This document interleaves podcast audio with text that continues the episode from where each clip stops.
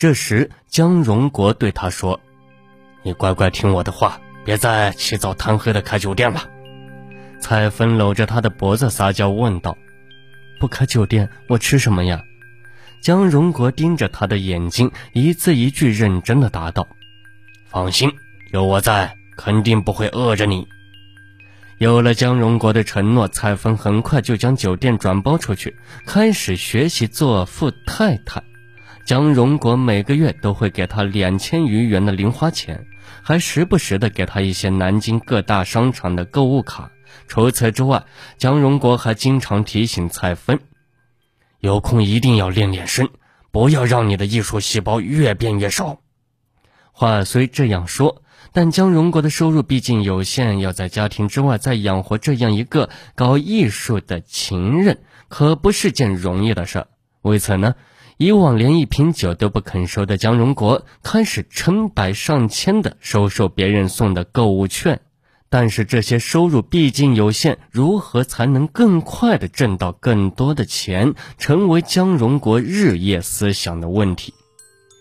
机会终于来了，两千零二年中秋节的一天，蔡芬从前承包酒店时认识的江苏南通搞装修的个体老板朱某找到他，请他打听一下有谁可以帮忙引荐一下江宁地税局的领导。听说呀，地税局最近有工程可做，如果你能帮我揽下这个工程，我保证按三个点给你回扣。蔡芬把这事告诉了江荣国，他开始费尽心机以帮助对方能中标。蔡芬呢，更是成了他与建筑商之间的传声筒。听说别的公司报价比朱老板的公司低，江荣国立刻让蔡芬通知朱老板，赶紧把标书的价格降下来。考虑到朱老板的公司如果低价中标会影响利润，江荣国处心积虑地把办公楼的装修工程留出一部分，不纳入招标范围。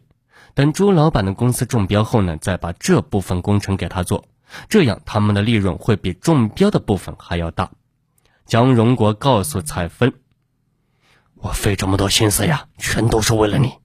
你想想，朱老板有钱赚了。”你才能拿到好处费，你的生活没有后顾之忧了，才能有心情继续练身。你的艺术愿望实现了，作为心疼你的男人嘛，我活的才有成就感呢。有税务局长亲自精心谋划，朱老板公司理所当然的中标了。二零零三年的春节前一天，朱老板高兴的打电话告诉蔡芬：“昨天我们中标了，中标价是五百万元。”我会按照约定把该给你的好处费给你。几天后，朱老板将蔡芬约到南京珠江路附近的一家茶社，将有一个装有十万元人民币的大信封交给了蔡芬。如此不费一枪一弹就轻松赚得十万元，蔡芬好不兴奋。那晚，他将这些钱反反复复数了好几遍。欲望的闸门一旦打开，就很难再合上。二零零三年的一天晚上，江荣国与蔡芬在约会时告诉他，朱老板的工程已经做到一千多万了。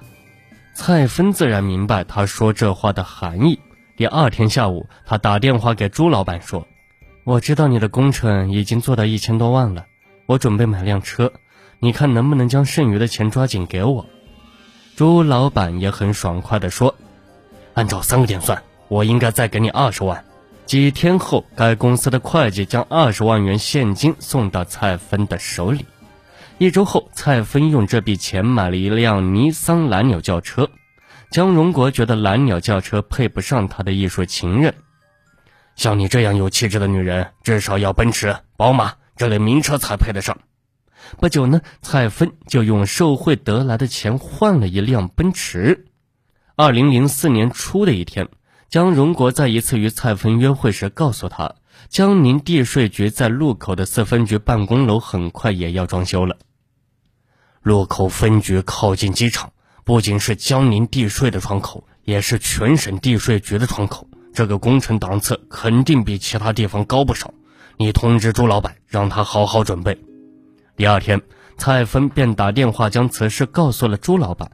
朱老板高兴地在电话里连连请蔡芬多帮忙。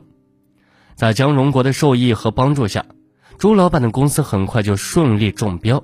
江荣国告诉蔡芬，路口分局装修工程纳入招标范围的大概有两百万左右，另外还有两百万外墙就不招标了。以后还会有一些后续工程，可以都给朱老板他们做。最终这个工程以七百万结算，蔡芬因此拿到四十万元人民币的好处费。二零零六年，江荣国经过一番操作，让某公司中标地税局信息综合楼的土建工程。该公司后来送给蔡芬一百万元的好处费。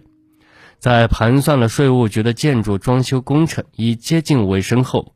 江荣国在一次约会时授意蔡芬：“这次可能是最后一个工程了，你可以再跟他们多要几个点。”于是，在帮助一家公司中了一个两千万元的工程中标后，蔡芬又拿到一百六十万元。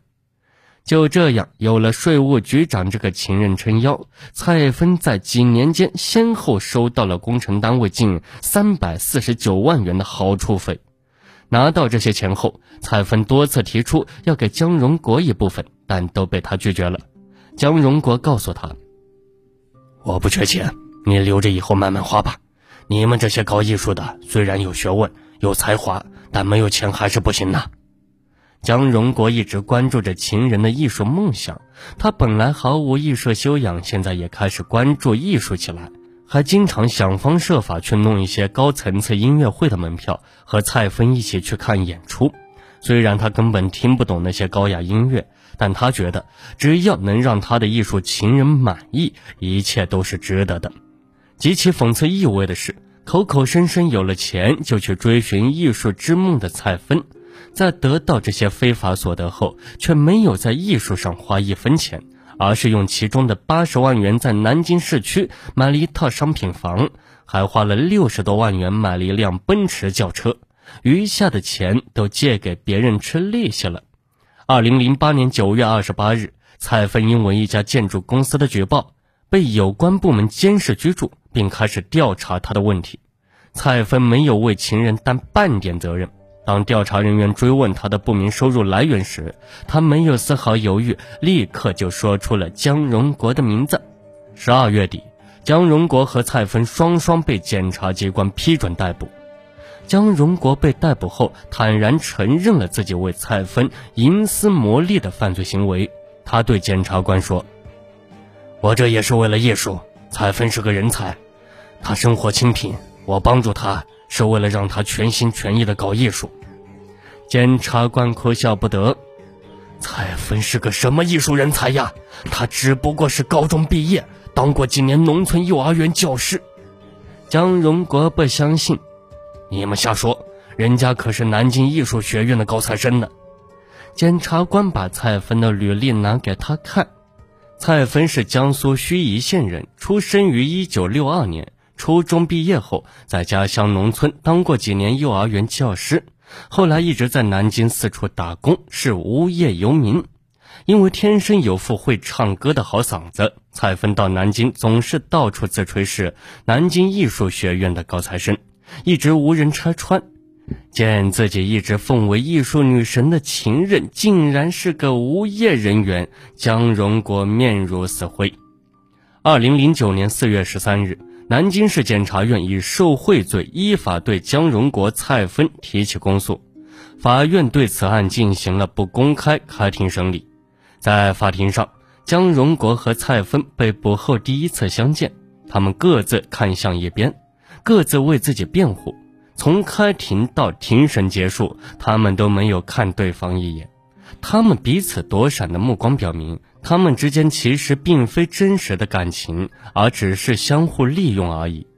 二零零九年十一月底，南京市中级人民法院对上述两人进行了一审宣判，被告人江荣国犯受贿罪，判处有期徒刑十四年，并处没收个人财产人民币二十万元整；被告人蔡芬犯受贿罪，判处有期徒刑十四年，被处没收财产人民币五十万元整。